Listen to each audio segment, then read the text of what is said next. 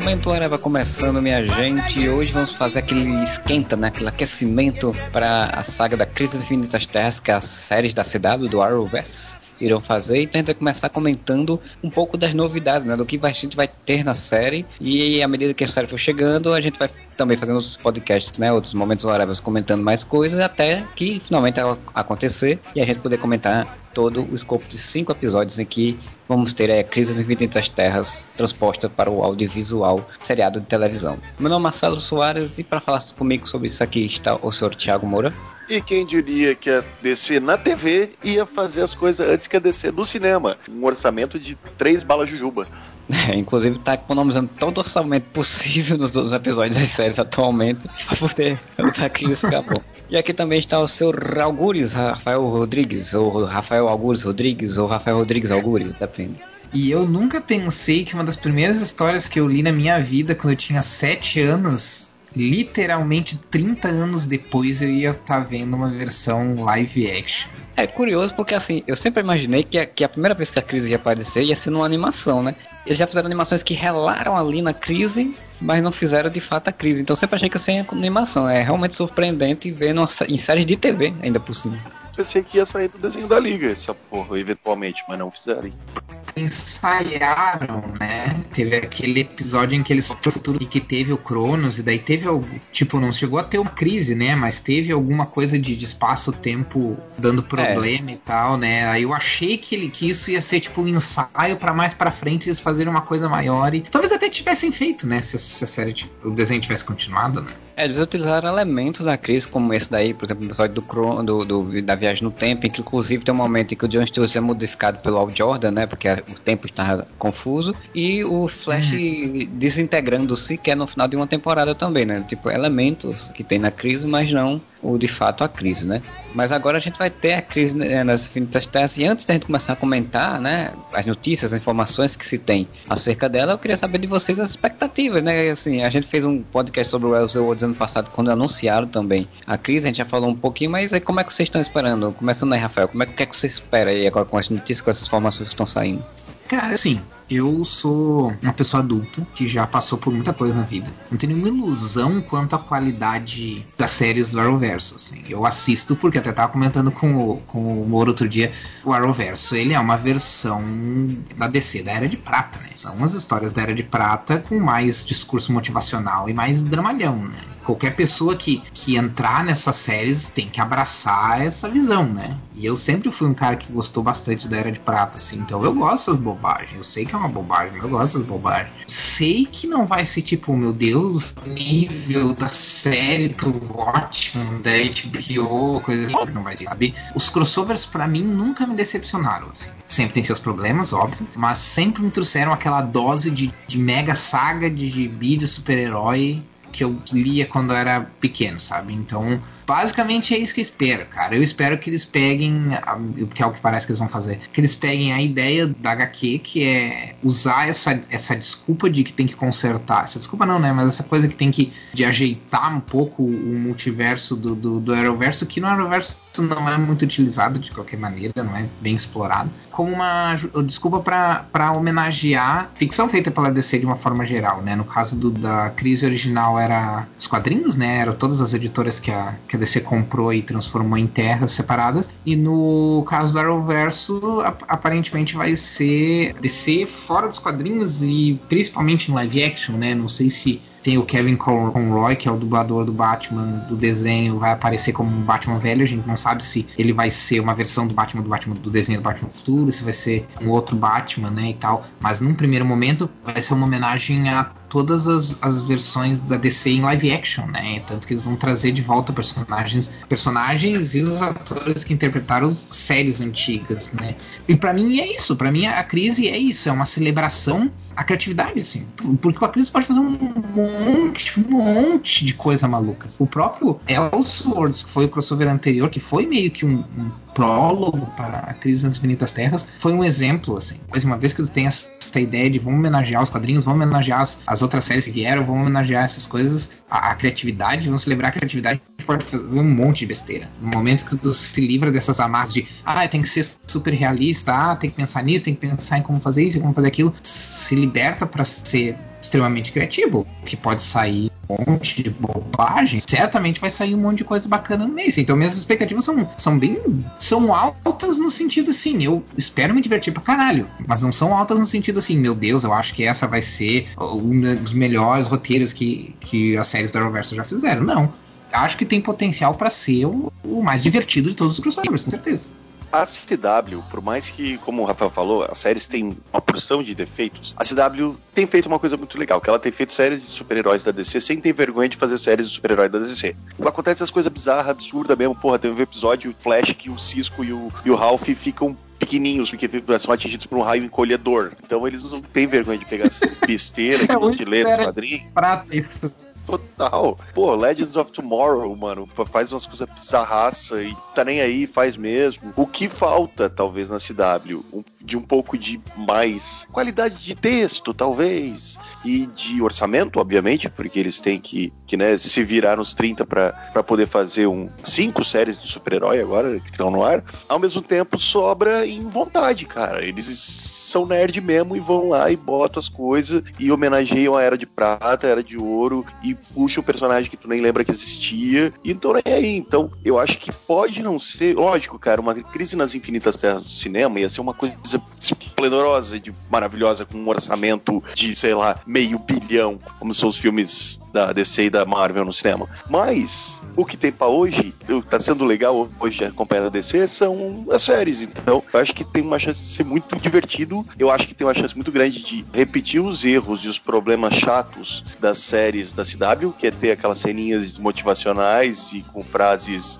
edificantes e, nossa, vamos para frente, juntos somos mais fortes, tá ligado? Durma enquanto, é, trabalha enquanto os outros durmam. Eu espero que seja muito divertido. E se a gente parar, fizer uma, uma retrospectiva de todos os crossovers da CW, todos eles tiveram seus defeitos, mas eles foram divertidos pra caralho. Então eu acho que tá valendo é isso.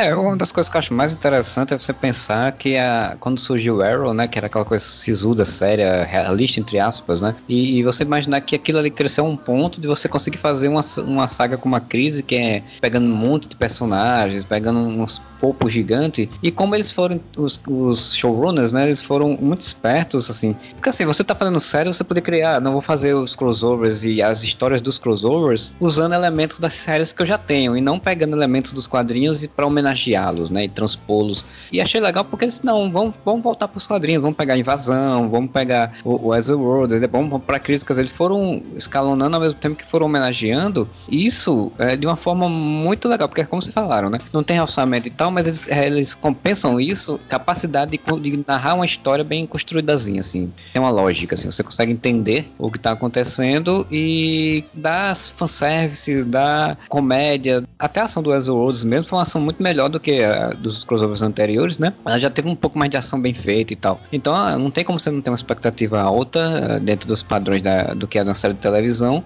com todas essas informações que a gente tem, tanto de personagem que vai ser utilizado e tanto de, de fanservice que vai ser feito, né? Eu acho que assim, não, não, tem, não tem parâmetro, acho, na televisão. Acho que não deve ter parâmetro na televisão para algo, algo de tão escopo tão grande, né? Você pegando elementos de séries que 20 anos atrás, séries de 40 anos atrás, filmes, né? É um escopo gigante, assim, é uma coisa que, que realmente só o Warner e a Marvel poderiam fazer em termos de ter seus personagens, né? Nesse caso, eu acho que eu só acho o Warner, assim. cara, porque com a quantidade de produtos que a Warner lançou da DC nos últimos 50, ah, 60 anos, meu, a crise das infinitas terras estava ali pronta, só a DC não viu. Chegou até a falar em alguns programas, tipo, ah, se você colocar imagens do, do Christopher Reeve, por exemplo, você já tá fazendo um multiverso, né? já tá construindo uma crise, né? E isso agora provavelmente ele deve usar a imagem de arquivo dos, dos filmes que eles não podem usar as pessoas. Esse é um ponto muito importante porque eu vejo, eu vi pessoas comparando a crise crise Vingadores Ultimato, mas ela só é válida superficialmente, porque, porque a crise é muito mais complexa. A crise, ela necessita mesmo... Eu, eu não sei se uma história como Crise nas Infinitas Terras algo que foi feito no, nos quadrinhos, se poderia fazer no cinema sem que tu tivesse uma série de coisas. Tipo, não é só a questão de que a, a, a Warner tem vários outros filmes da DC desde e séries da DC desde de lá dos anos 40, mas também é questão do tipo assim, tem que introduzir o conceito do multiverso. Porque as pessoas já estão acostumadas que, ó, ok, teve uma série aqui do Superman, daqui a 20 anos tem uma outra série do Superman. Essas séries não são a mesma coisa, não se conectam, elas não têm nenhuma relação uma com a outra. Isso as pessoas já estão acostumadas. Com a, a, Marvel, né, os filmes da Marvel, as pessoas passaram a se acostumar com a questão de histórias diferentes que compartilham o mesmo universo. Mas a ideia de multiverso, ou seja, a ideia de histórias completamente diferentes que não se compartilham em algum nível uma mesma esse mesmo multiverso ou, ou, ou existe essa, essa, esse cruzamento em algum nível é uma coisa que tem que ser introduzida. E eu acho que seria complicado tu fazer isso no cinema sem que tu conseguisse fazer tipo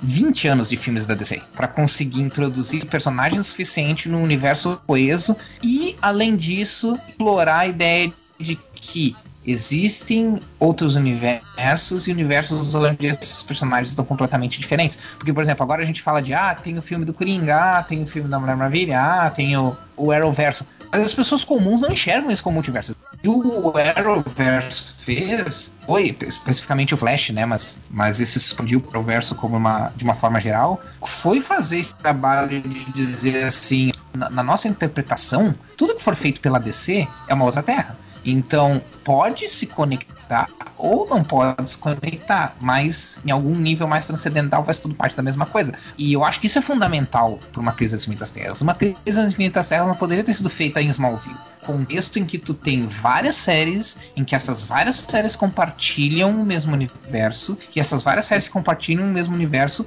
algumas delas estabeleceram como base o fato de que existem outras terras em que há versões diferentes dos personagens. E isso eu não sei se daria para fazer em filme.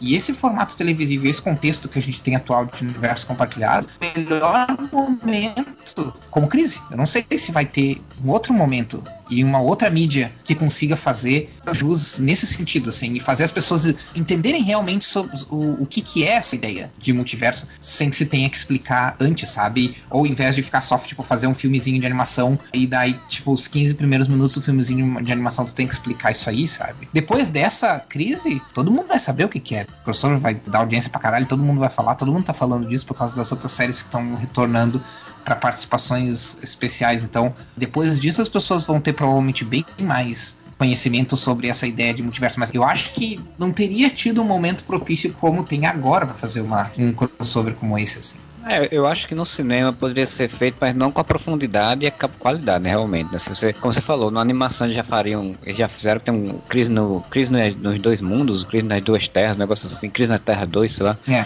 Mas aí é exatamente essa coisa, tipo, 15 minutos se explica. O filme seria mais ou menos a mesma coisa, tipo, você passaria 15 minutos para explicar o conceito de multiverso, o conceito de crise, de destruição de tudo, para os heróis resolverem e tudo muito corrido. Realmente não teria como você fazer isso, a não que você fizesse todo esse escopo realmente de um monte de filmes para trabalhar. E realmente a série seria o. acaba sendo o caminho mais certo para encaixar isso. E, e, o legal é porque as séries elas tiveram tempo de se adentrar na, na mente das pessoas, né, assim, de quem acompanha. Porque tem muita gente por exemplo, que acompanha a série do Flash, que não acompanha as outras séries, mas acompanha a série do Flash, porque raios d'água gostam da série do Flash, e acompanha só, por exemplo, a série do Flash. Então, eles usaram já na segunda temporada o conceito de multiversos e já foram trabalhando isso. Então, realmente, quando pessoas chegam num crossover, como foi do ano passado, por exemplo, estão preparados. Então, realmente facilitou bastante. E tem a questão também do, do impacto emocional, assim, né? Eu vou dar uns, alguns spoilers, acho que a gente vai ter que dar alguns spoilers aqui, porque já saiu, no momento que a gente tá gravando, já saiu três episódios Flash e dois episódios do Arrow. E vai sair, no caso, essa semana, hoje, né? Que a gente tá gravando, tá saindo uh, mais um episódio Flash e um do Arrow, que são as séries que estão mais ligadas com a crise até agora. Tem coisas que eles fizeram, tipo, no primeiro episódio, que foi o que aconteceu com a Terra 2, só conseguiram fazer porque a gente conhece a Terra 2 de como ela foi explorada em Flash com um filme seria muito difícil. A gente não vai ter tempo num filme para passar um bom com uma terra alternativa. Ah, um sim. filme inteiro numa terra alternativa, por exemplo, sabe? Então, se aconteceu isso com a Terra 2 para vocês com a Terra, sabe? Então acho que essa construção é muito importante. É, no filme, no máximo, que eles fariam é exatamente modificar o ator no meio do filme, assim, tipo, pra parecer que é um outro personagem de outra terra, então. E não uma terra inteira. Você, você saber quando que a, com a terra que foi uma das, a primeira terra que apareceu do multiverso pra você e ela foi destruída, você diz, é, realmente, qualquer coisa pode acontecer daqui pra frente. Suda. For the biggest crossover ever. Got your backs. Então a gente vai falando um pouco aqui ao longo do podcast, né, sobre informações que já saíram, né, algumas foram saindo ao longo do, dos meses, né, e eu acho que assim, a principal informação, acho que assim, uma das mais impactantes, acho que foi a primeira grande informação impactante foi a existência de mais de um Superman nesse crossover, né, porque a gente já tem um Superman da, que tá lá do universo da, da Supergirl, que a gente já conhece, de repente, sabe, não, vai ter um outro Superman e vai ser o Brandon Roth fazendo um Superman mais velho, né? Que já foi um, uma coisa interessantíssima porque você tá trazendo o cara que tá nas séries como um personagem, mas que ele ficou conhecido por ter feito Superman no filme. E aí você diz, não, ele vai fazer dois personagens, né? Porque vai fazer o Atom também, provavelmente. E ele vai voltar fazendo o Superman, ele vai fazer um Superman mais velho, que é diferente do Superman que ele fazia no filme, que é uma referência a um quadrinho, né? Quer dizer, tipo, você mistura várias coisas numa única participação todo mundo tá achando que ele vai fazer o Superman do Reino da Manhã. Eu acho que é só o visual. Ele tá fazendo uma versão do Superman da Terra 2 dos quadrinhos. Que é um Superman mais velho que era, que era editor do Planeta Diário, que era casado com a Lois Lane porque o Bendor do lado do, de uma sala que tá escrito Clark Kent editor-chefe. Então, se a gente lembrar, o Superman do Reino da Manhã, tipo, na verdade ele fez posto, ele não trabalha mais no Planeta Diário, né? Vive Superman bem mais sombrio, né? Eu acho que eles só pegaram a referência do Reino da Manhã pro uniforme, porque o Superman da Terra 2, que aparece na crise dos quadrinhos, ele tem uma importância muito, muito grande, né? Porque Crise nos quadrinhos ela é uma homenagem aos 30 anos da DC e aos 30 anos do Superman, né? Que eles iam fazer 30 anos um pouquinho depois, mas ali nos anos 80 ela fazia 30 anos e ele é e esse Superman da Terra 2 ele é o Superman da Era de Ouro, então basicamente ele é o primeiro, ele era o primeiro super-herói, né? Então ele é muito importante no, na crise por causa disso, né? É uma homenagem, é uma homenagem a principalmente dois heróis, né? A, ao Superman da Terra 2 e ao Flash Terra 1, que é o que foi o responsável, entre aspas, pelo surgimento do multiverso na história lá do Flash de Dois Mundos, quando ele finalmente encontra pela primeira vez o, o Jay Garrick, né? Então eu acho que eles vão tirar a inspiração nesse Superman aí. O visual do Reino da Manhã é só easter egg mesmo. Assim. O Clark, quando ele, o Brandon Holt apareceu vestido de Clark, cara, ele tá idêntico ao Clark dele do Superman Returns, cara. É isso, é isso que eu dizer. Acho tá, tá idêntico. Provavelmente eles vão fazer uma versão futura do Superman do Superman Returns, usando inspiração no, do Reino da Manhã, porque é a versão futura que a gente tem do Superman, digamos assim, hum. mais conhecida, né? Na verdade, pode ser a soma de tudo. Eles podem estar usando o visual do Reino do Amanhã para referenciar o Superman mais mais velho. Esse Superman ser dentro da série ali o referencial ao Superman da Terra 2, que foi na crise das Infinitas Terras, e ao mesmo tempo ele pode ser uma homenagem ao Christopher Reeve, porque o Superman do Superman Returns era uma continuação direta dos filmes do Christopher Reeve. Então pode ser que dessa forma eles estejam referenciando que aquela Terra é a Terra do Reeve. Né? É, é, então, eu acho que é exatamente isso. O Super Christopher Reeve, na falta do Christopher Reeve, do próprio Christopher Reeve, né? O Brandon Roth é o, é o, o sucessor, né? Natural, assim, por causa do, do Superman Retorno grande primeiro filme da DC é o Superman de 78. Antes você tinha hum. séries ou aqueles filmes de baixo orçamento, curtas que iam pro cinema, né? Curta-metragem. O primeiro grande blockbuster da DC, o filme do Christopher Reeve. Então faz sentido até nisso eles homenagearem, assim como o Superman da Terra 2 era o primeiro super-herói, ali pode ser o primeiro representando o Christopher Reeve, quer dizer, o primeiro grande blockbuster da, da DC. Superman apareceram, mas não tinha como muito, acho muito difícil trazer, né? Tipo, só se fosse fazer mais de arquivo, George Reeves, né? Porque, enfim, era muito antigo. A gente já fica esperando né, que vai ter as piadas clássicas, né? De, de, de semelhança, né? Do, do Átomo com o Superman, com, se, é, se é que vai ter. Deve ter alguém deve soltar uma piada dessa no meio da história. É o mesmo ator e tal, então. E ele já falou, né? Ele e a, e a esposa dele vão sair do, do Arrowverse, né? Vão sair do, do, do, Legends of Tomorrow, né? Não sei se eles vão sair uhum. antes ou do final da temporada, porque a Legend também vai acabar, né? Junto com o Arrow se eu não me engano. Legends não acaba, não. Acho que só Arrow acaba. Teve rumores de que Legends Supergirl ia acabar, mas isso era só boatos. Não, porque eu tinha lido exatamente isso, falando que o Edge seria a última temporada. Supergirl não, não tinha ouvido, não tinha ouvido rumores sobre ela, ela acabar, não. Mas a, a, a Legends eu tinha ouvido que ia terminar. Mas enfim, não, não teve nenhum, nenhuma confirmação, ela também não estreou ainda, né? E já falaram que vai ter uma série do Constantine, né? Então não sei como é que, que eles vão desenvolver essa. Porra, de novo? Vão tentar é, de novo? Porque o Supernatural vai acabar no CW, né? Então acho que saem uns rumores falando que ia ter uma série do Matt, Matt Ryan, Matt Reeves, eu não sei como é o nome do ator, sendo Constantine. Eles iam tentar novamente, só que na CW dessa vez. Provavelmente para pegar um espaço de, de Supernatural. Que eu acho que era o que devia ter sido feito no original, né? Mas enfim.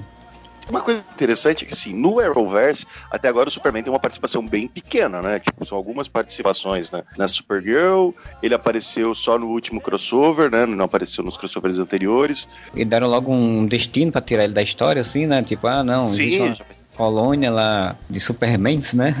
Do outro lado do espaço lá, e ele vai com a Lois, que tá grávida, pra lá pra ficar gerenciando as coisas. E é interessante como, como agora vai ser a crise, eles tiraram o Superman, aparentemente, pelo menos, desse, desse local de coadjuvante do coadjuvante e estão dando um destaque para ele, porque além do Tyler Hoechlin, acho que é assim que fala o nome dele, vai ter o Tom Ellen de volta, né, como Superman, revivendo Smallville, que, queira ou não, a gente tem que levar em consideração que é muito provável que Smallville seja o principal responsável por essa, esse atual universo CW do Arrowverse, porque ah, foi Smallville que deu, né, o, impulso lá em 2001 há, meu Deus, há quase 20 anos, para as séries de super-herói retornarem, né? As séries de super-heróis estavam eram umas coisas meio toscas, como a gente já citou no podcast de série que ninguém lembra, né? O Nightman, né? O Smallville traz o Superman de volta pro holofote, traz uma história da juventude dele, e é uma série que tem um milhão de defeitos, eu fui tentar rever, é foda, o Jor-El, que é o Zordon na série, é muito foda, que fica dando missão pro Clark, que é uma merda, mas é uma série que realmente durou 10 anos, tem fã pra caralho. É, tem um saudosismo em torno, uma nostalgiazinha aí. E reavivou muito o ícone Superman para o público em geral.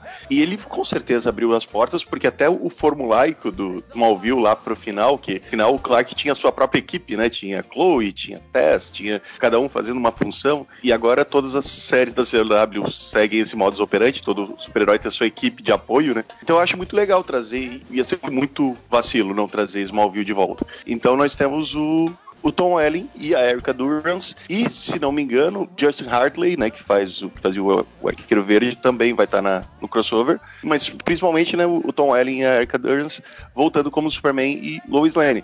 Isso é muito legal. Já teve, né, uma mençãozinha Smallville né, do ano passado, que eles atravessam o portal para Smallville toca Somebody Save uhum. Me, que foi muito legal. O local que eles filmaram a Fazenda Quente é, é o mesmo local que eles filmaram. É a mesma locação, né? Muito bacana isso. Acho uma homenagem bem legal e eu espero muito que não seja tipo. Eu acho que não vai ser só uma participaçãozinha. E eu espero muito também ver o Tom Welling finalmente vestido de Superman. Vai ter algum momento que vai estar todos os Supermans lutando juntos contra alguma coisa, né? Porque assim, cara, é um desperdício se você não fizer isso, né? Juntar todos os Supermans que você tem num, numa mesma cena. O que é legal, sim, é, até a gente já pincelou isso, e o Moura falou bem ali, sobra nos produtores do Arrowverso de. O que falta em recursos sobra em, em vontade de fazer uma coisa bem chibi mesmo é guardado às vezes proporções do que o pessoal da Marvel Studios tem, né? Então, eles sabem o que a galera quer ver, então eles não vão Superman e, e fazer cenas com eles separados. Então, tipo, eles vão aparecer junto, eles vão. Nem que seja numa cena que dura dois minutos que seja, mas eles vão fazer, pelo menos, que seja no mínimo uma vez, sabe? Então, isso. Esses pequenos fanservices, assim, eu, eu tô bem seguro que a gente pode esperar, considerando o histórico que a gente já sabe do Arrowverse e dos crossovers, né? Que a gente vê que os caras realmente se esforçam esforçam para fazer o, o fanservice, mas não para fazer aquele fanservice bobo. Eles se esforçam em fazer aquele fanservice que é legal, aquele fanservice que tu olha assim, pô, que legal que eles lembraram isso e que legal que isso aí não é só uma coisa jogada uma bobagem jogada ali para dizer que, que faz parte, que, que é um easter egg, fazer, ó, oh, olha aqui o, o, easter egg, sabe?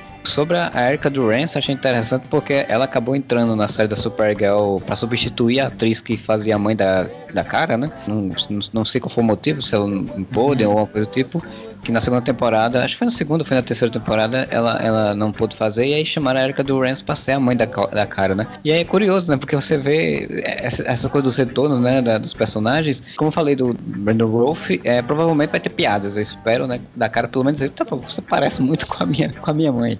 Eles não falaram, e eu acho uma, uma, pena também não ter isso, da garota que, faz, que fez a Supergirl, né? Porque ela fez a série do, da Supergirl agora também, ela fez uma vilã, logo na primeira temporada, eu acho. Laura Vandervoot? Isso, isso. E ela era Supergirl no Smallville, cara. Então, tipo, é, seria interessante também trazer ela, né? Eles não falaram nada, acho que não devem ter feito acordo. Eles devem ter feito a mesma proposta de acordo do, do Michael Rosenbaum e ela também deve ter dito não.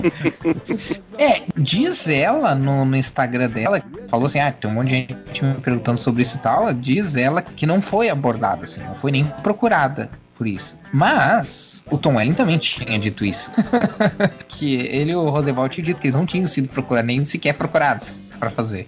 É devia, agora com essa do, do Rosenbaum, que daí o Rosenbaum disse, ah, que me ligaram pro meu agente e disseram, ah, tu tá disposto a voltar como Lex Luthor, só que a gente não pode te dizer a cena, não pode te dizer se tu vai ser ter uma participação grande ou não, para ganhar o mínimo do mínimo e tu tem que responder agora. E daí ele disse, não, né, que não dá pra responder isso aí agora, então eu passo, né. Ah, então, tipo, sei lá, meio, meio estranho isso, meio estranho que a Laura Vanderwood não tenha sido procurada, sendo que é, é, talvez a segunda, agora não, agora acho que Batman Roman tá, passou da, da, da Supergirl, mas até então Supergirl era a segunda série do, do, do Arrowverse com maior audiência, né? A primeira é Flash, e não, não terem procurado ela, considerando que o pessoal do Smallville tá de volta, é meio estranho, né? E terem feito essa proposta desse jeito pro Rosenbaum também é bem estranho, mas enfim, eu não acredito que ele esteja mentindo, né? Nem nada, não acho que isso é uma distração, qualquer coisa do tipo, mas é, é meio estranho.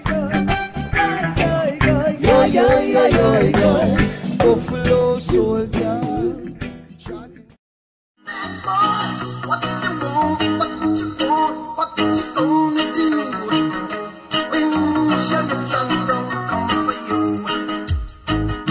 coisa que, que eu acho estranho é que assim, a gente tá falando de multiverso e tudo mais, e a gente tem três Superman e tal, mais o trio principal, digamos assim, né? O Flash, a Supergirl e o Arqueiro Verde. A gente não ouviu falar das versões alternativas deles que a gente já viu, a não ser o Flash. O Flash a gente vai ter o Flash dos anos 90, mas as Supergirl poderiam ser usadas, que é a Laura Vanderwood, né? Fazendo a Supergirl de Smallville, e a Ellen Slater, que faz a mãe da cara, é a mãe adotiva da cara na série, que foi a, a Supergirl dos anos 80. Eu não ouvi nenhum tipo de rumor em relação a isso. Então, será que não, eles não vão usar versões alternativas da cara ou do Oliver? Porque, tipo, Justin Hartley vai participar, ou se é só rumor. Mas tem um outro arqueiro verde que tá pra usar, né?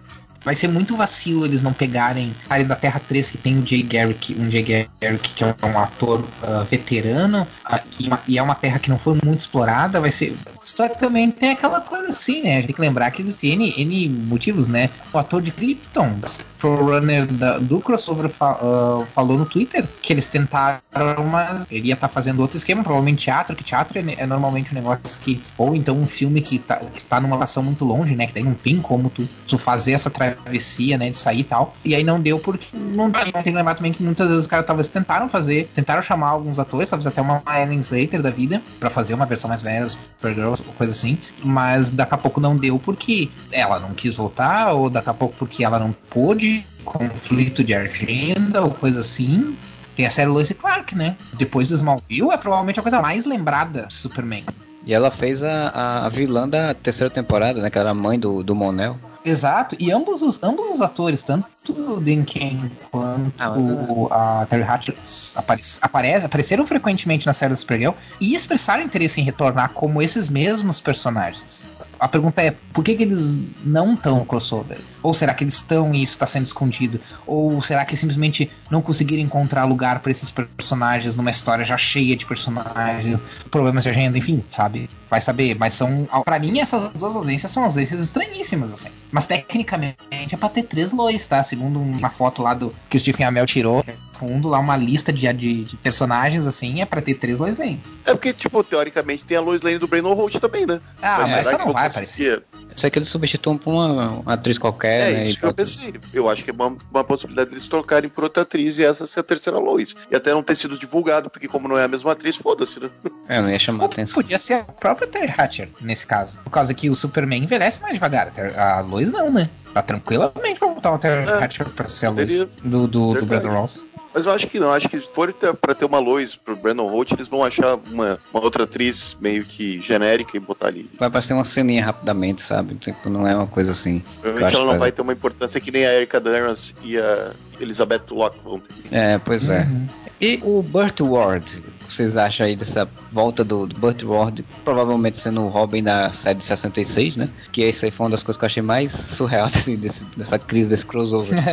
Cara, se o ah, Adam West o... não tivesse morto, ele ia estar nessa porra, né? Você sabe disso. Mas o Burt Ward não vai ser. Não vai ser o. Não vai ser o Robin nem o Dick Grayson. Né? Baseado nas, nas gravações, no que foi gravado, dá pra meio, meio saber. Vai ser bem um, um cameo mesmo É um personagem numa terra, tipo, sei lá, Terra 66, que olha e os céus ficando vermelho, ou no de matéria, sei lá, alguma coisa, e, e ele fala algo do tipo. Eu sei que tem, tem um, um, site que falou algo assim, que viu a cena e ele e é ele com ele passeando com um cachorro, e daí ele olha pro céu, e mas ele fala alguma, alguma coisa do tipo Holy Crimson Skies. Faz, faz uma homenagem ao né? personagem dele, mas, mas ele mesmo não vai ser. É falar, assim, eu oficialmente... uma teoria de que ele vai ser o próprio Burt Ward, tá ligado? Isso seria. Mas ia ser muito maneiro se ele fosse tipo o comissário Grayson, porque ele tá enorme, gordão, tipo o comissário Gordon da série. Ia ser maneiro se o comissário Grayson.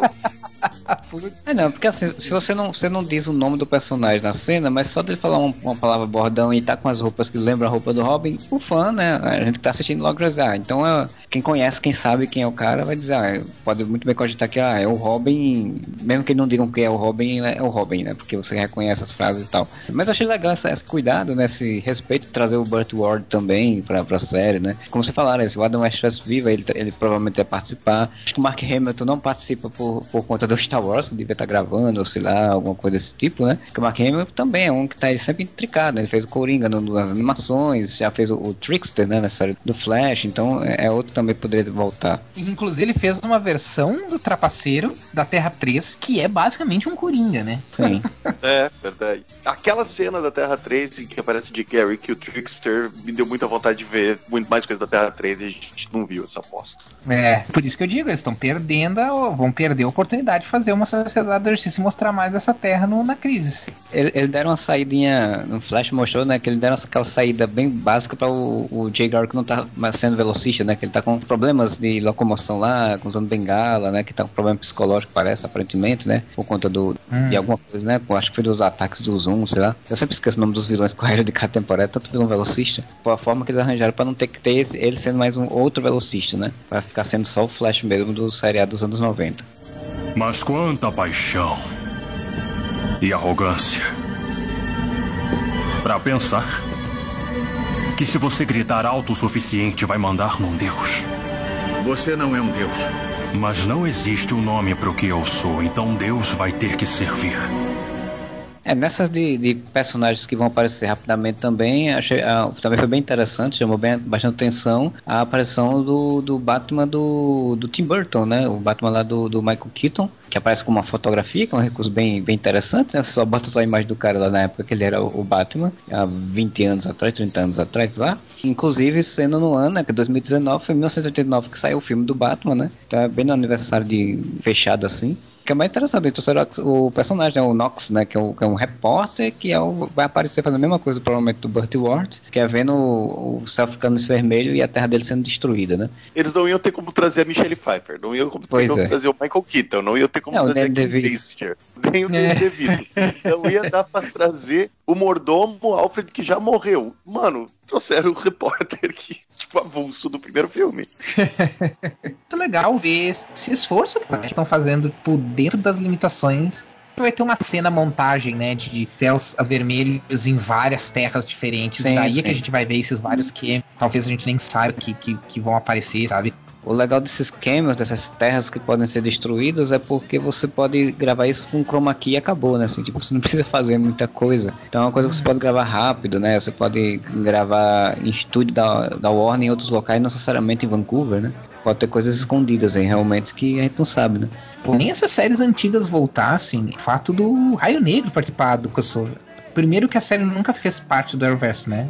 Nunca citaram nada na série então, do Raio Negro, né? E publicamente, o showrunner publicamente falou, ó, assim, ele não falou com essas palavras, mas ele deixou muito claro, assim, ó, se depender de mim, eu não me misturo com essa gentalha. Basicamente, ele só não disse isso claramente, mas ele disse isso. E, e, uma vez ele disse assim, ó, se acontecer um crossover, vai ser tipo assim, a Supergirl vindo pra Terra do, do Raio Negro, o, o Arqueiro Verde vindo pra Terra do Raio Negro, mas tipo, não tinha interesse nenhum em participar de crossover. Mas eu perguntaram um ano antes, tinham perguntado pro Chris Williams, né, o que fazia o Raio Negro, se poderia haver crossover e tal nesses, numa dessas Comic Con, ele falou, não sei se dizer se vai ter ou não, mas a galera anda conversando nos bastidores, então daqui a pouco rola alguma coisa. O universo é uma máquina muito complexa e o equilíbrio deve ser mantido. Uma mudança exige outra. O que você propõe para manter o equilíbrio.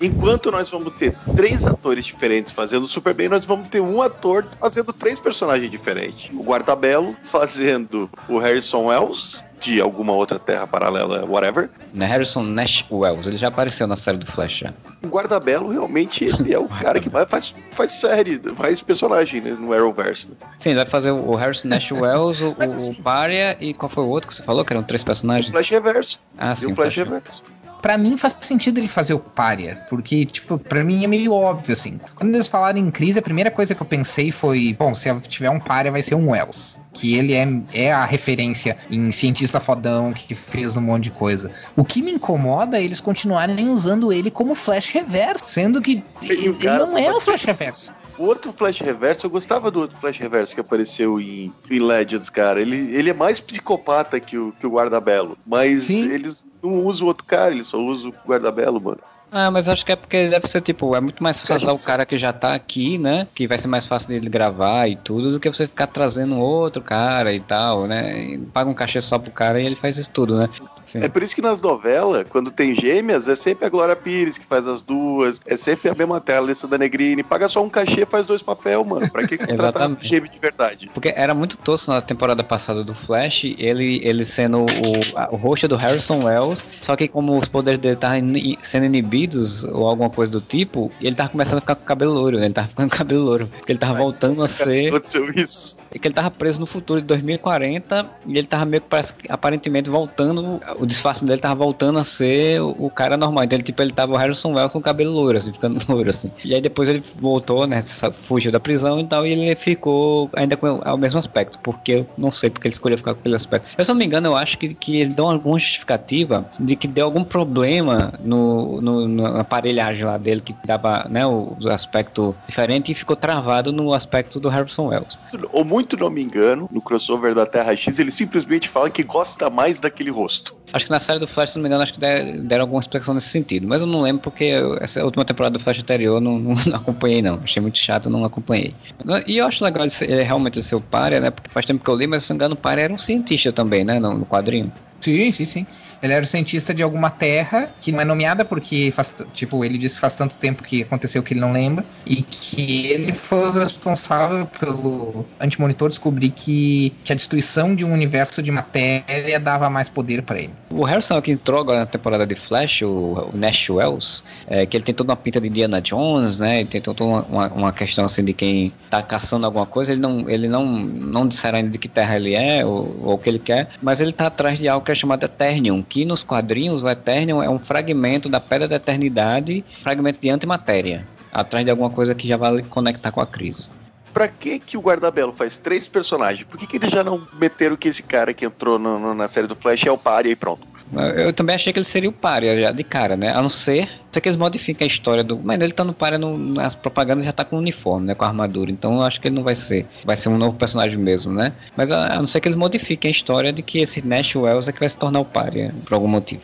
Eu acho que é o esquema de querer já alimentar com informações do que vai ser o resto da temporada sim, depois sim. do crossover do Flash, né, e, e da Supergirl, você percebe claramente no início dessa temporada que eles estão colocando um negócio, mas ao mesmo tempo estão meio devagar porque tem que segurar até depois do crossover, né? Então, tipo, eles botaram esse Harrison Wells, aí botaram o vilão da temporada que é o Morrinda do Heroes, né? Só ser o Morrinda pra mim já é triste, né? Porque eu não, eu gosto do Morrinda como, como pra ser vilão. O da Supergirl também, que introduziram lá a, a Lena Luta começando a ser vilã, mas aí tem uma organização que ficou gancho da temporada passada, mas que ainda vai começar, provavelmente depois do crossover crossover. Então você vê que tá indo lentamente porque tem que segurar, né? Mas aí pelo menos tem o Arrow que tá vai acabar, então ele tá com o pé no, no acelerador, né? Tá indo com tudo. O próprio Arrow que teve uma, uma, das, uma coisa que achei uma certa surpresa, assim, porque a gente já sabia, né, que a, a personagem, a atriz que faz a Layla, a Layla é uma personagem que é a precursora nas, na crise de Infinitas Terras, nas histórias em quadrinhos original. E na série eles deram esse título pra ela como um, algum título de codinome de guerra, né? Tipo, codinome de chefia de, de que era chefe da Argos e tal. Um episódio do, do, Aaron recente, ela tá de conchavo com, com o monitor, né? Que a fez, fez a volta e conectou, né? A crise original, que ela, ela atuando junto com o monitor também. Hum. Então, quando foi revelado que ela ia ser a precursora, a precursora dos quadrinhos, a gente até cogitou que fosse de uma realidade alternativa, tipo párea do é. Tom Cavana. Mas não, é a própria Laika. La, Laika. Laika é a cadela que foi pro espaço, pô. A Laila da, Terra 1, só que a gente não sabia. Tava ali. Ela era precursora o tempo todo, só você não viu. É, a pergunta que fica, né, a questão que vai ficar é se ela, se ele fez um acordo com ela também, assim como fez com o, o Oliver, assim agora, né, tipo, ou se ela sempre foi a precursora, né, se ela sempre foi a, uma emissária do monitor, né, porque eles vão trabalhar provavelmente como é até lá, né, até o, até o momento da crise, como é que o monitor atua, né, como é que, quais são os planos dele, qual é a lógica da coisa, né, então... Pô, até a... agora parece a moda caralha, só é, chega, dá é. um herdeiro aqui. não, porque assim, eu até comentando, a pessoa dizendo, não, mas o monitor dos quadrinhos também começou como um cara que ajudava os vilões e tal. Eu digo, mas porra, esse monitor ele chegou dizendo, vai ter uma crise, preciso de vocês para me ajudar nisso. Aí a primeira coisa que ele faz é salvar o Lex Luthor e trazer um irmão um esquecido do, do Ajax, ser vilão dele. Eu digo, como assim? O que, que ele quer com isso? Tem uma teoria que ele é o anti-monitor disfarçado. Que é óbvio que não é. É, não, não é isso. Pra tirar né? máscara.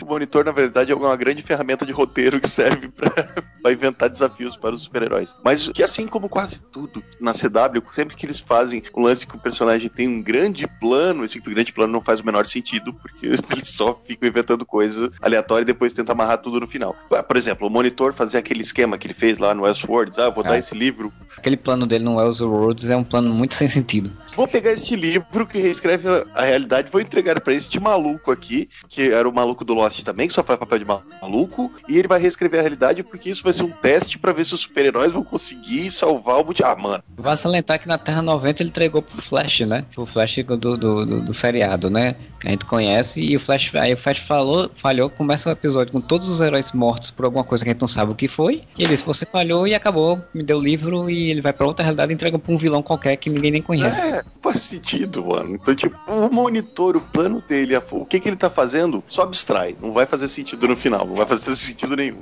CW fazendo CW Primeiro que o Elseworlds anterior não precisava nem ter monitor, tá ligado? Tipo, aquele Sim. maluco que ter encontrado um livro qualquer que se reescreve a realidade, ou sei lá, ou ele já tem os poderes, sei lá.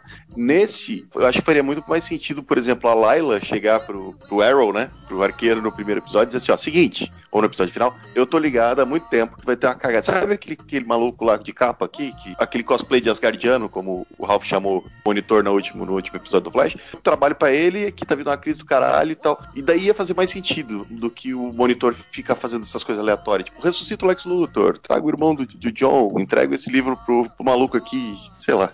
É, mas como a coisa não foi planejada para chegar à crise, eu acho que eles pensaram na crise quando pensaram os Worlds, né? Sabe? Vamos aproveitar, porque Arrow já ia pros finalmente também, né? Que também é uma questão, né? A crise ela entra, ela chega meio como um ponto para reformulação do próprio CW, né? Da CW Versa agora que eles estão querendo chamar. Porque o Arrow vai acabar, e eles encerram o Arrow, aí vai ter uma série da, da filha do arqueiro, né? A arqueira verde com as canários, né?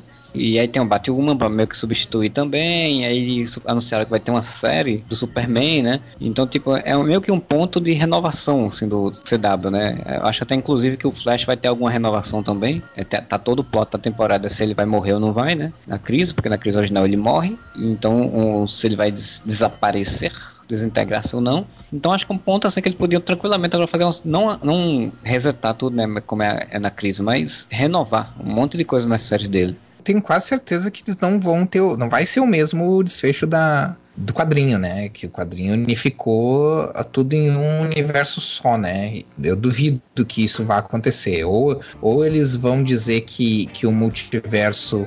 que eles conseguiram salvar um número limitado de terras que eles não sabem exatamente quantos, ou não sabem exatamente quais, ou eles vão dizer que eles conseguiram reiniciar o multiverso, mas o multiverso nasceu diferente. Então, tipo, continua o multiverso, mas não é mais, não é mais o mesmo multiverso de antes. Alguma coisa dessa vai acontecer. O máximo que vai acontecer é a Terra da Supergirl com a Terra 1, mas de resto tem tudo ou ser destruído ou continuar separado, né?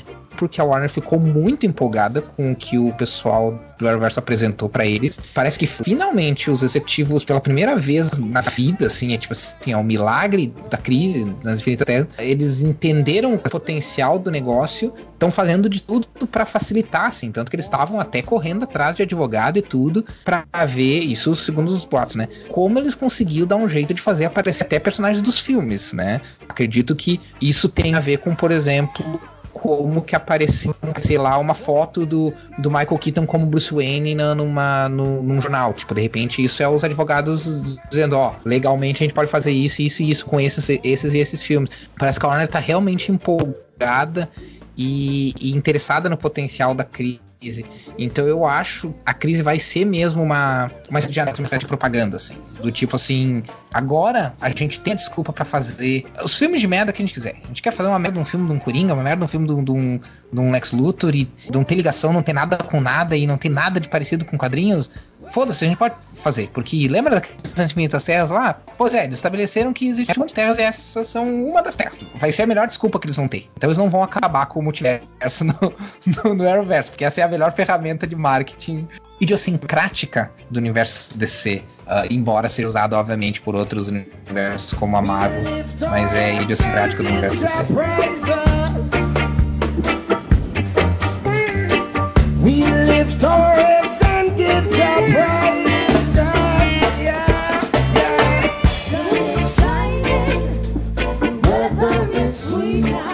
Então, aproveitando o gancho do que o Rafael falou, de que olha o que a CW apresentou para Warner, né, de, de, resultado, vamos parar para pensar que a gente está falando aqui do Arrowverse, que vai virar CW-verse, que não tem um Batman e ninguém se importa que não tem um Batman. E funciona. Tanto que a gente tá falando há uma hora aqui do crossover e não e falou bem ampassando do Michael Keaton e do Kevin Conroy. E o Kevin Conroy que vai ser o Batman na crise. A gente não falou sobre isso ainda. Então, para quem não sabe, o Kevin Conroy é o dublador do Batman do desenho animado da Liga da Justiça, do Animated Series e tal. E ele vai ser e o Batman. Do, né? do, dos videogames é. também. Ele dubla e dos Batman. videogames. E aí, o que, que, vocês acham? Que, que, será que vamos ter o Kevin Conroy velho lá, fantasia de Batman? Eu acho que não. Eu acho que ele vai ser um Bruce Wayne mais velho tá aposentado ou é tipo uma versão parecida com a do, com a do Batman do futuro, assim. Eu acho que ele não vai não vai aparecer vestido como Batman. Não, eu acho que ele vai ser o Bruce Wayne na Batcaverna falando com um, um Terry McGinnis pelo fone de ouvido quando os heróis aparecem para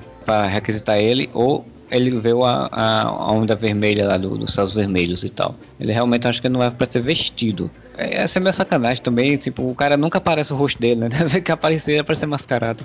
É, mas eu acho que ele vai ter uma participação maior que só um cameo, tá? Porque é, ele falou que contracenou com a Ruby Rose. Se ele contracenou com a Ruby Rose, ou ele vai ser o Batman daquela terra ali, ou ele vai ser um Batman de uma outra terra que vai acabar sendo um, parecendo, eu, né? Eu, eu, acho que é de outra terra. Um dos mistérios do Bat, da Batwoman é onde está o Bruce Wayne, não onde está o Batman. Eles não vão, tipo, entregar isso no crossover, e, tipo, acabou, tá ali. Vai ser, tipo, um Batman já velho de outra terra. Mas será que não vai ter nenhum Batman, assim? Será que eles vão fazer um, toda a crise das Infinitas Terras não vai ter um fia da puta fantasiado de morcego? Eu, eu não me surpreenderia se não tivesse.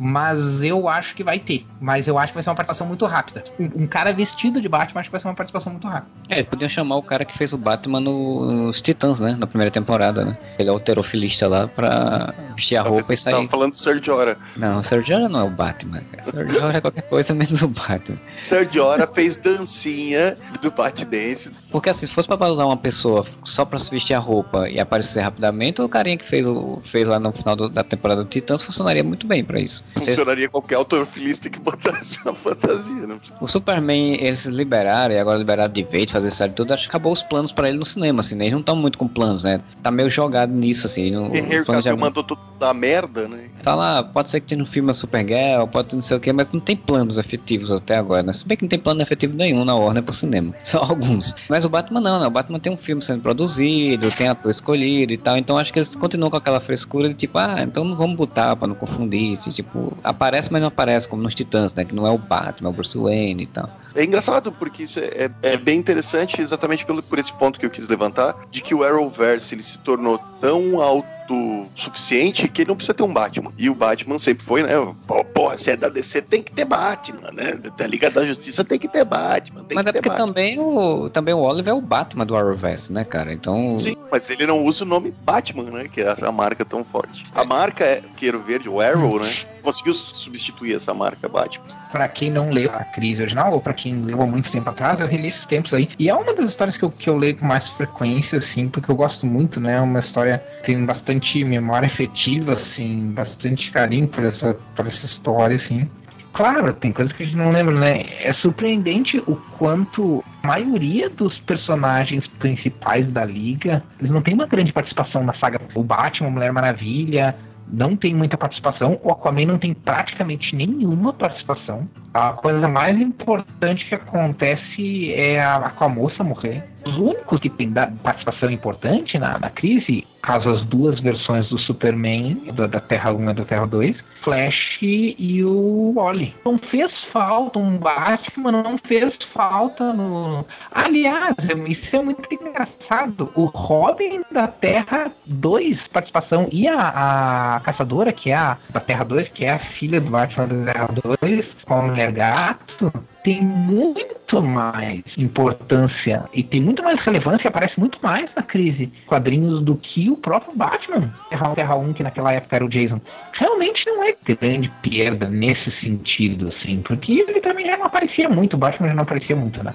O que levanta outra coisa, se a caçadora tinha importância na crise, a caçadora do Birds of Prey também está confirmada, né, do Birds of Prey lá de 2002, tá confirmada, né, a Ashley Judd como, como a personagem caçadora. Será que ela vai ter uma importância grande no crossover igual ela teve no, nos quadrinhos? Pois é, pelo que eu soube, pelo que eu vi, ela teve só um dia de filmagens. Então não deve ser uma participação muito grande. Mas um dia de filmagens também não deve ser só um cameozinho de dois segundos. Ela provavelmente deve aparecer um pouquinho mais que um cameo, mas não deve ser uma coisa tipo como foi a caçadora do, da crise. É, eu acho que um dia de, de gravação você dá para fazer várias cenas importantes, digamos assim, focais, né? Como, como vai ter, como tem a Batwoman, como tem o Kevin Crowe fazendo um Batman e, e quem sabe não vai juntando todo mundo aí, né? Desse universo do Batman, fazendo uma DR motivacional que o Arrowverse adora fazer, né? A Ruby Rose sentir que tem que ser uma heroína, é. pode ser uma heroína. E já que a gente citou a Ashley Judd, que vai fazer uma participação como uma caçadora, o Spectro, né, aparentemente, pelo menos o, um ator vai fazer o, a versão do o Jim Corrigan, né, que é a versão humana do, do Spectro.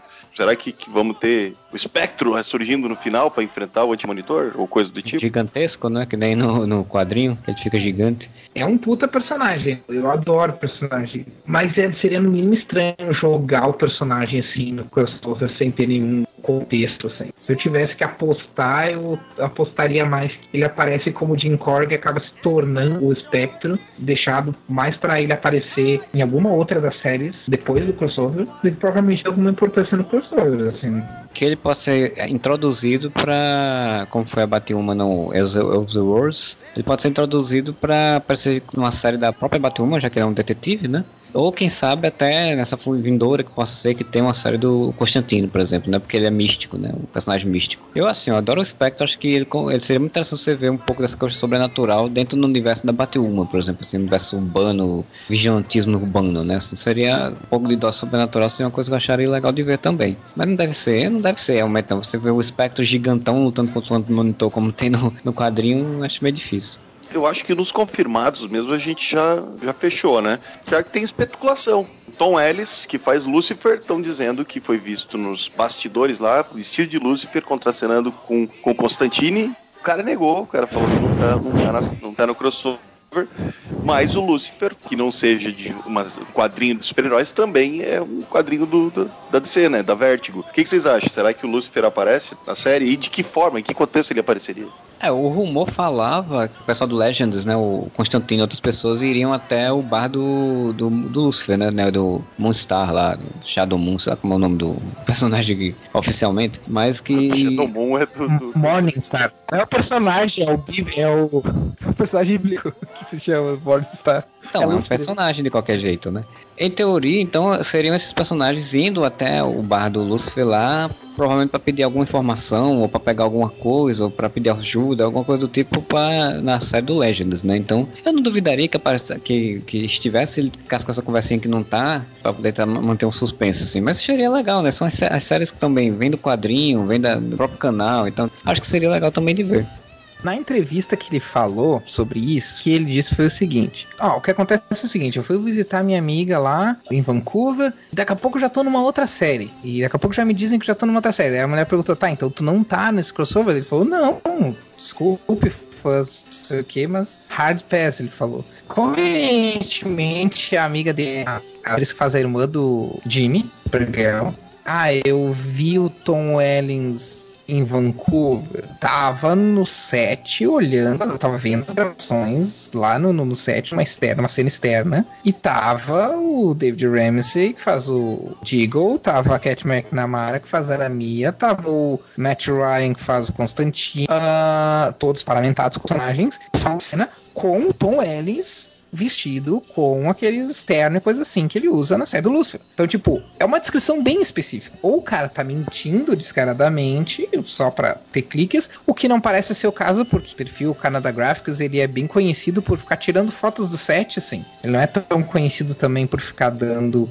spoiler nem nada do tipo, assim. Uh, e ele disse que ele fez isso só porque um motorista lá da equipe do, do, do CW foi bem pão no cu com ele e tal. E daí ele resolveu falar isso, mas tanto que ele nem tirou foto nem nada, o que é suspeito com certeza, mas não parece ser o tipo de perfil de ficar falando esse tipo de coisa só pra dar clique ou ele tava, essa pessoa tava mentindo descaradamente, ou que eu acho que talvez seja mais provável, tipo, era para ser uma coisa super ultra secreta que não era para sair. Então ela está fazendo o cara legal que quer manter a surpresa, né? Então ele tá fazendo o trabalho difícil de mentir da cara dura. Eu gostaria que fosse verdade. Lucifer foi uma série que eu nunca me interessei, mas a minha irmã e meu cunhado assistiam, e aí eu passei a viver com eles com mais frequência, assim, e começou a crescer em mim, assim, essa série, assim. E, e embora eu não seja lá tão fã das primeiras três temporadas. A quarta temporada eu gosto bastante, que é que saiu no Netflix, assim, acho bem legal. Porque ela é mais seriada, assim, menos episódica e tal. Dá para encaixar ele num contexto em que ele tem uma participação importante, mas não grande. O Constantine pedindo para ele fazer alguma coisa, seja ressuscitar alguém, tirar alguém do inferno. Tipo, ah, a gente precisa de um exército. Ah, ok, vamos chamar as piores pessoas do inferno para nos ajudar, sei lá, sabe? Qualquer coisa, qualquer bobagem, assim. A grande questão é se, se ele for mesmo, tem que ver se vai ser o Lucifer da série ou ele vai interpretar uma versão do Lucifer, né? Porque na quarta temporada, spoilers da quarta temporada de Lucifer, termina com ele voltando pro inferno, né? E a cena que diz que foi filmada foi filmada aparentemente, pelo menos nas ruas, assim, né? Apesar que o inferno mostrado em Legends na temporada passada parecia uma cidade normal, parecia Gotham City, né? Só uma cidade muito feia, mas ainda assim uma cidade normal. Então, sei lá. Dizem que o, que o inferno que aparece, aparece em Legends é, não tem o Lúcifer, né? Tem o Triunvirato. Aparentemente não estaria no inferno, né? Que corroboraria com essa ideia de que o Lúcifer da série que existe é o Lúcifer do mesmo universo, do Arrowverse e tal. Vale salientar também que o Tom Welling participou de Lúcifer, né? Fez um, um tenente lá de polícia. Sim. Né? Ele fez o Caim, na verdade. caindo do, do, cara que matou a Bel, assim. Sobre a questão do triunvirato, é que acontece o seguinte, nos quadrinhos, por causa dos vários usos diferentes do Lúcifer, né, de Satã, Satanás e tal, para ficar tudo dentro de uma mesma cronologia, eles, eles estabeleceram que o Lúcifer, criado pelo Neil Gaiman para as histórias do Sandman, é um personagem, e um outro personagem que foi usado em outras histórias, inclusive em histórias do próprio Hellblazer, do, do Joe Constantine, que era chamado de Satã, era conhecido como The First of the Fallen, como se, tipo assim, ele foi o primeiro caído, mas ele e Lúcifer são personagens diferentes no canon da DC. Então, no caso da série do Lucifer, não existe nenhuma menção ao triunvirato nem nada, até porque também não existe tanto desenvolvimento da questão do inferno. Talvez agora eles façam isso por causa que a nova temporada, a temporada mais recente, terminou com ele indo no inferno. No Legends, eles escolheram usar o triunvirato como quem, quem reina o inferno. Nas, nos quadrinhos aconteceu uma época em que o Lúcifer, para uh, eh, evitar um, uma rebelião, coisas assim, eles, eles, ele estabeleceu o triunvirato para ser uma coisa um pouco mais democrática, assim, ao invés de só ele governar, assim. É o Legends, eles estabeleceram só o triunvirato, né? Eles não mencionam o Lúcifer. Não, por isso que eles falam que casa bem por conta disso, porque no Legends não tem o Lúcifer, né? Tem um triunvirato e casaria e o Lúcifer não está lá no inferno e tal. Porque, até porque o Lúcifer do Sandman é isso, né? Ele abandona o inferno e deixa um, outras pessoas lá para tomar conta e vai-se embora. E a última personagem que, que, meio que não tá confirmada, mas tá, é a Linda Carter, né? Que eu não vi nenhuma confirmação oficial que ela vai estar tá no crossover, mas os, os, boatos e rumores vão dizendo isso desde o primeiro primeiras notícias. O que vocês acham? Que ela volta como Mulher Maravilha dos anos 70? Presidente, né, da, do Supergirl, né? Era, né, pelo menos, né? Então, ela pode aparecer como presidente de novo, ou eu não sei se ela volta com a Mulher Maravilha, cara. Eu acho. Eles, não, não, eles nunca usaram esse, esse negócio da Mulher Maravilha. O Superman vocês já, já usaram, o Batman eles introduziram com a Batwoman, né? A Mulher Maravilha nunca foi citada. Ela foi citada duas vezes já. A ilha de Temícera foi citada em Legends of Tomorrow. Em Batwoman, ela fala: Não, se eu quiser salvar a cidade, eu me fantasiava de Mulher Maravilha. Caraca, essas coisas eu acho foda, né? tipo, ela cita ela citava Mulher Maravilha, mas no mundo nunca foi citado Mulher Maravilha no Arrowverse, né? Mas daí é multiverso. Ela pode conhecer a Mulher Maravilha no multiverso. Na, é, na verdade, essa Batwoman ainda não conheceria, porque ela nem sabe que existe multiverso ainda, né? É, ah, mano, ela... no último episódio de Arrow, a mulher foi lá, a Canário foi lá, vê se aqui é Terra 2. O cara entrou no GPS, tipo, no mapeamento do Vamos achar da Batwoman no, no crossover do Elze Worlds. E nesse, não, não dá a entender que ela conheça o multiverso para conhecer uma Mulher Maravilha de um multiverso, né? Não, é... e ela tem uma conversa com a Supergirl também, do tipo, ah, no seu universo, então, seu primo é amigo do meu primo? Sim, são amigos. tipo, ela sabe. Ah, né? não, não, não. Eu, eu reassisti Elseworlds agora, porque agora que as temporadas vieram pro Netflix, eu reassisti Elseworlds. Eles não mencionam em nenhum momento para ela cara fala que o primo dela conheceu, conhecia o Bruce Wayne, eles eram meio que amigos ou inimigos. Mas ela não fala que é de outra terra, tipo, não, não existe essa menção, ah. assim. Eu concordo com o Marcelo, mesmo com as menções da Mulher Maravilha. Embora a Mulher Maravilha seja uma presença hoje em dia muito grande na cultura pop e, e nos filmes, ela não tem esse impacto todo no Arrowverso para que a participação dela seja necessária. Ah, sim, também. Seria, obviamente, ela seria obviamente um, um fanservice muito legal. Mas eu acho que de repente, se eles, se eles colocarem no papel e ver esse monte de personagem que eles têm que lidar, tiverem que escolher coisas para eliminar, eu acho que é capaz eles eliminarem a participação da Linda Carter hoje em dia, em filmagens novas. Mas eu tenho certeza que alguma menção, alguma referência, alguma aparição de cenas da série antiga deve aparecer, em algum contexto. Mas será, será que não aparece, pelo menos ela, tipo, de rainha de Temícera, já velha, sentada, só olhando pro céu, fica tudo vermelho, desaparece? Pode ser público médio do, da Supergirl vai dizer que porra presidente dos Estados Unidos está vestido de Amazona, né? Tipo, tá vestido de Mulher Maravilha. Ah, assim. mas, mas daí a gente já chegou à conclusão que o público médio vai olhar isso aí e vai ter que entender, tipo, American Horror Story, que é o mesmo ator fazendo três personagens, quatro personagens diferentes na mesma temporada. Né? Sim, sim, sim. Aí entra a tal da suspensão de descrença. Ivan Peters e Sarah Paulson fazendo 10 personagens diferentes, mano. Aí. Ele faz com uma continuidade única, né? Como todas as histórias no mesmo universo. A American Horror Story não é só tipo um episódio. Agora, já como a gente começou a misturar essa temporada, tem episódio que a... tem, tem temporada que a Sarah Paulson faz três personagens diferentes. Tem episódio que a Sarah Paulson aparece como três personagens diferentes. Sendo cada um de uma temporada, né? de uma temporada completamente diferente, nada a ver um com o outro ninguém fala, nossa, vocês são muito parecidas. Não tem nada a ver, ninguém nota isso. É mais fácil ignorar também, né? Tipo, não tem porquê. Pessoas que estão assistindo são maduras o suficiente para não ficar se preocupando com isso. Se o material for interessante o suficiente, se tu se divertir fazendo, tu vai achar engraçado e, tipo, que idiota ter o cara fazendo três personagens ao mesmo tempo, aparecendo ele de dois personagens diferentes, conversando com ele mesmo. Mas se for divertido, só vai achar engraçado isso, né? Não vai se estressar, né? Ou se preocupar, né? do tipo. Foi tipo quando, segunda citação à novela obrigatória no podcast whatever, a dona Armênia saiu de Rainha da Sucata e foi fazer Deus da Cuda. E ela ficava fazendo piada com os atores que repetia. Tipo, ela chegou pra Glória Menezes e falou: Nossa senhora, parece muito uma senhora que eu conhecia, a dona Laurinha Figueroa. E ela ficava fazendo piada com os atores repetidos das novelas, mano. É só fazer isso aí. É, pois é. Gente, esse é o meu primo, o Clark. Até que enfim se conheceram. O seu primo? Aquele primo? O super primo? Ah, por favor, me chama de Clark. Ah, Bem-vindos à nossa fazenda. É um prazer. Você está estufando o peito? Tô.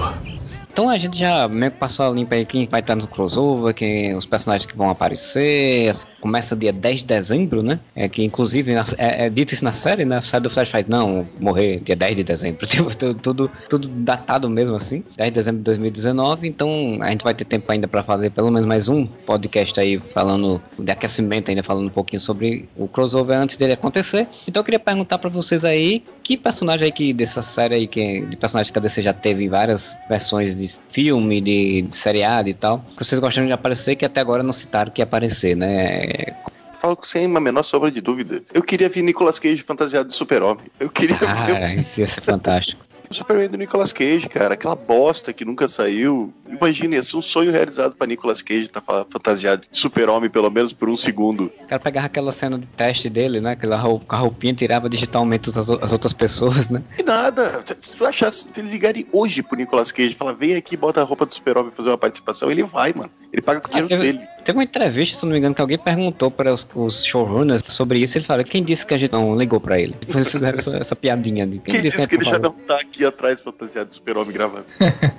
E você, Rafael, qual que você gostaria de ver? Eu gostaria de ver a Patrulha do Destino na- no crossover, mas não não lutando no lado dos, dos personagens. Eu gostaria de ver eles aparecendo cameo no, no universo deles, com alguma coisa assim do tipo céus vermelhos e coisa assim, e um deles falando, ah, what the fuck? Obviamente, tipo, blipado, né? O, sem sair o- Ah, e, alguém responder assim: Bah, não sei, mas vamos combinar que essa não é nem a quarta coisa mais bizarra que a gente enfrentou no, no- no último ano, né? E ficava por assim, sabe? tipo, algo desse sentido, assim. E essa Cara, seria a as- participação.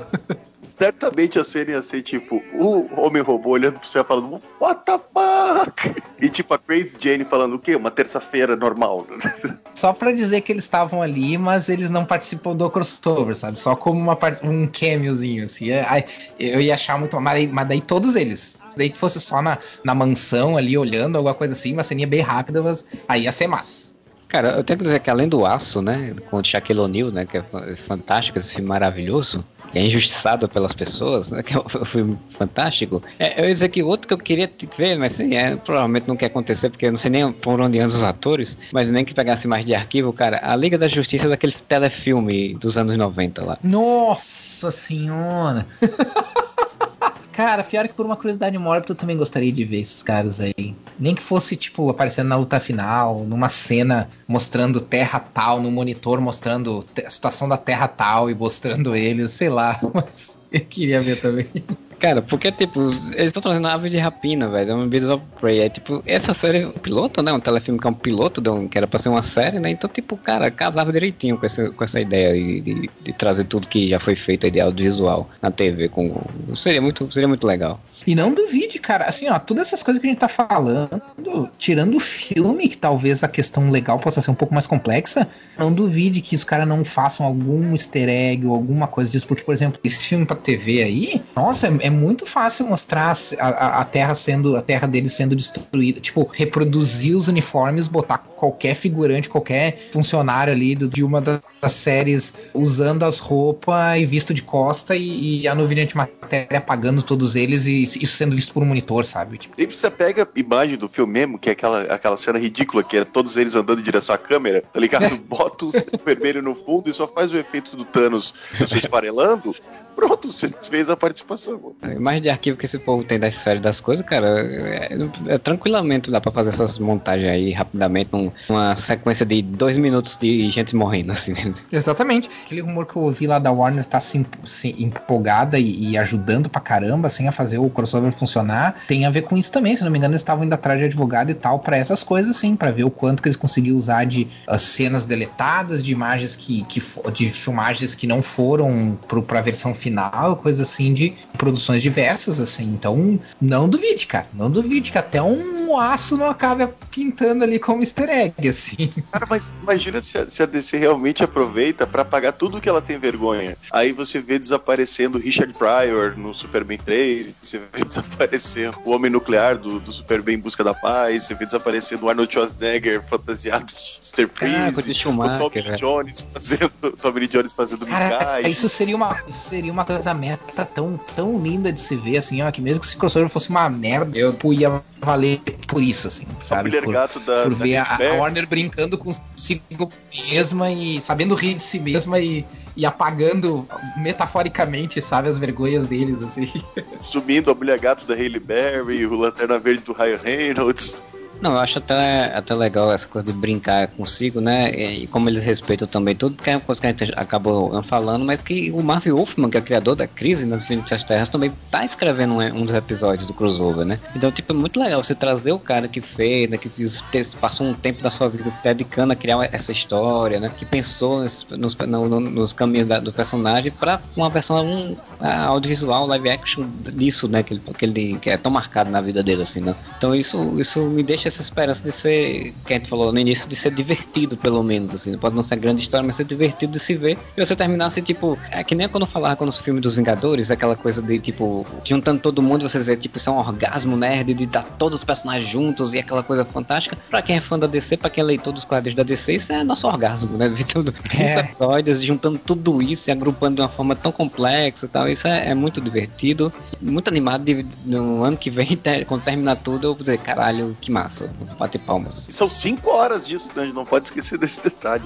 Com um hiato, né? Com cliffhanger ainda por cima. É, pois é. é. Vai ter o cliffhanger de, de revestindo de quadrinho, cara. Revestindo de quadrinho, assim, é. no, no gibizinho. O que eu gosto no Arrowverso, eh, pegando essa coisa do Marvel Wolfman, é isso é muito claro o esforço e a dedicação que eles têm e o quanto eles gostam de fazer a coisa parecer um gibi mesmo. Parece que tu tá lendo um gibi, sabe? Então, assim, o Arrowverse pode ter os problemas que tiverem, e eles têm muitos problemas, assim. Reconheço o esforço deles dentro das limitações, porque a gente falou da questão de orçamento. A questão de orçamento é só um dos vários problemas que passa não só por, por efeito especial, mas passa também por, por não, não poder pagar roteiristas melhores, por exemplo, e N coisas, mas também tem coisas que a gente nem, fa nem falou e que as pessoas nem param pra pensar que é pouco tempo que eles têm para fazer os episódios, o pouco tempo que eles têm para fazer os efeitos especiais, para finalizar os efeitos especiais. Às vezes também é esse o motivo pelos quais os efeitos especiais ficam ruins, não é tanto pela questão do, do, orçamento, mas pela questão da falta de tempo, por causa que eles correm sempre quanto tempo. O Cris nas Vidas das Terras acabou de ser filmado toda ela então, olha, olha a insanidade. Eles ainda têm estreia no, na primeira semana de dezembro. Eles têm um mês para fazer pós-produção de cinco episódios, de basicamente cinco horas. Então é tipo Guerra Infinita e Ultimato juntos em um mês. É o certo. tipo de coisa que, que tu tem, tu tem que admirar esses, esses caras, tu tem que admirar os profissionais por, por tentarem fazer uma coisa nesse nível, nesse escopo, com as limitações que eles têm, sabe? Então, eu, eu apoio as iniciativas do CW, por mais que eles tenham problemas, e eu vou continuar criticando sempre os problemas deles, mas assim, admiro muito, muito esse esforço deles, assim, sabe? Vou continuar pelo menos, não tenho saco para assistir todas as séries, tô assistindo agora só até o crossover, que são só oito episódios de cada uma, mas depois volto para as minhas duas, três ali que eu sempre assisto, mas pelo menos alguma dessas séries eu sempre assisto por causa disso, sabe? E os crossovers eu sempre assisto por causa que é, é, é notável, é realmente notável o esforço e a dedicação deles no, no querer fazer uma coisa legal, sabe? Até chegar o crossover, a gente vai falar muito sobre o crossover. Fiquem ligados no nosso Instagram, que a gente tá sempre postando notícias.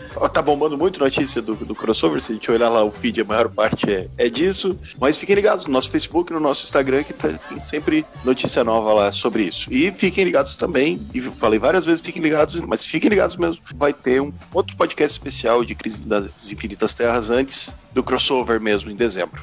É isso aí. Eu queria agradecer ao Rafael Algures por participar mais uma vez do podcast, né? O nosso convidado para os crossovers e coisas sobre o Arrowverse. Então a gente no próximo, se puder, estará, estará aqui também de novo.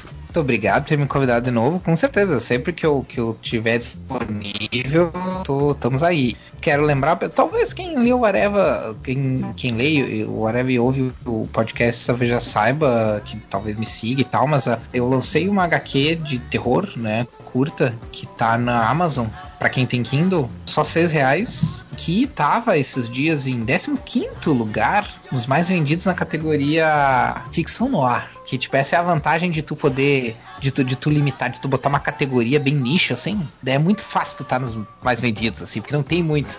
Ainda mais se é e-book. Aí tu consegue estar tá entre os 20 mais vendidos. Bem fácil. Para quem assina Kindle Unlimited, uh, é de graça daí. Dá pra ler de graça.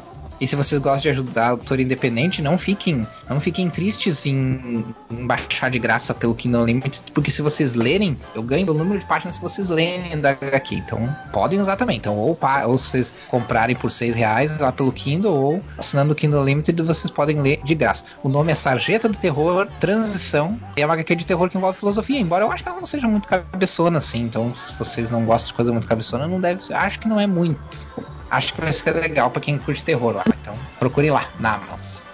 É isso aí, eu aproveitar já que você falou fez jabá da Amazon, fazer jabá do meu e-book que tá lá também, que é o Baltazar Planeta Jurássico, para quem quiser ler um Space Opera aí, tá lá na Amazon também, físico, capa comum, né? Mas aí você tem que saber a cotação do dólar, né? Tem que entender qual a cotação do dólar, que um dólar e quantos pesos ele vale na Argentina, para poder comprar, porque tá bem, tá bem carinho, então não sei se vale a pena você comprar, porque vem direto de lá dos States, mas tá lá o e-book para quem quiser comprar, tá baratinho, então 3, 3 reais, alguma coisa assim do tipo, 2 reais e pouco.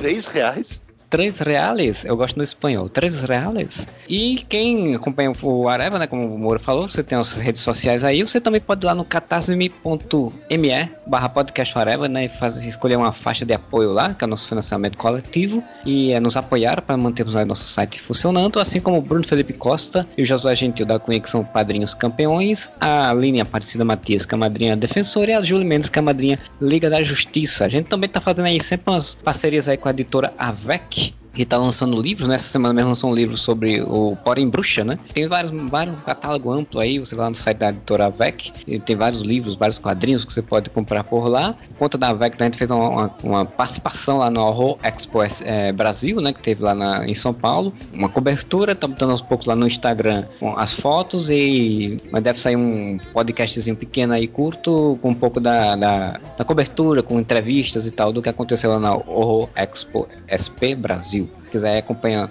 whatever, a gente tá sempre dando informações, né? A gente volta semana que vem com mais um podcast e whatever.